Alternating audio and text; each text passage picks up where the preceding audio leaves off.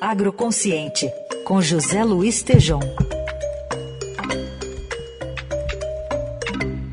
Tejon, bom dia. Vai falar hoje sobre os destaques de uma conversa que teve com o José Carlos Polidoro, que é pesquisador da Embrapa Solos, que está na coordenação do Plano Nacional de Fertilizantes sobre a dependência do Brasil no setor, em relação inclusive a outros países.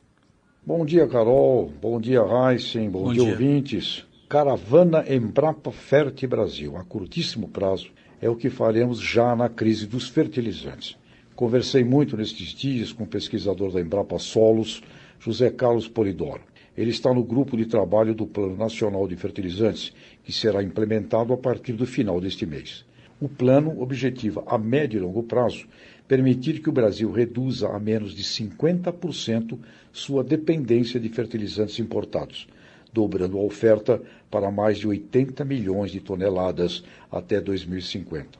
Raciocínio correto pois deveremos dobrar de tamanho no complexo agroindustrial brasileiro, o que vai exigir o dobro do atual consumo, que é na casa de 40 milhões de toneladas. Polidoro enfatiza que este plano não será mais um para ficar na gaveta, como outros do passado. A guerra Rússia contra a Ucrânia fez despertar a necessidade inegável de planejamento estratégico nos fertilizantes.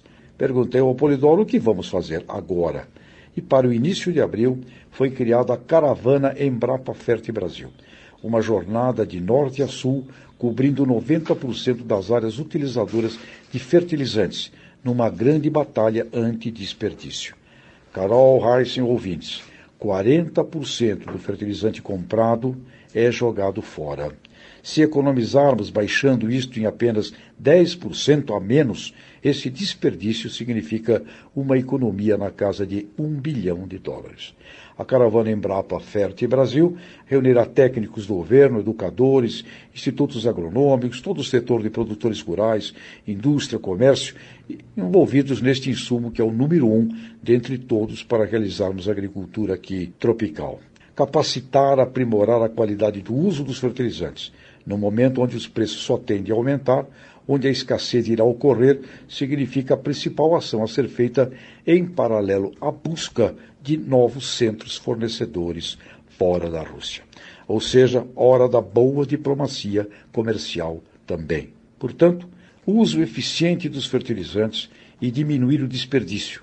Jogamos fora cerca de 40% do que importamos e pagamos. Muito caro e agora mais do que nunca. Raíssa Carol ouvintes, vamos acompanhar e engajar a sociedade nessa caravana e que disso tudo saia um espetacular subproduto.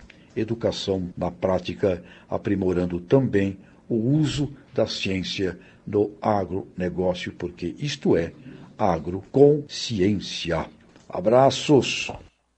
Valeu, Tejon. Tejon que volta aqui conversar conosco na sexta.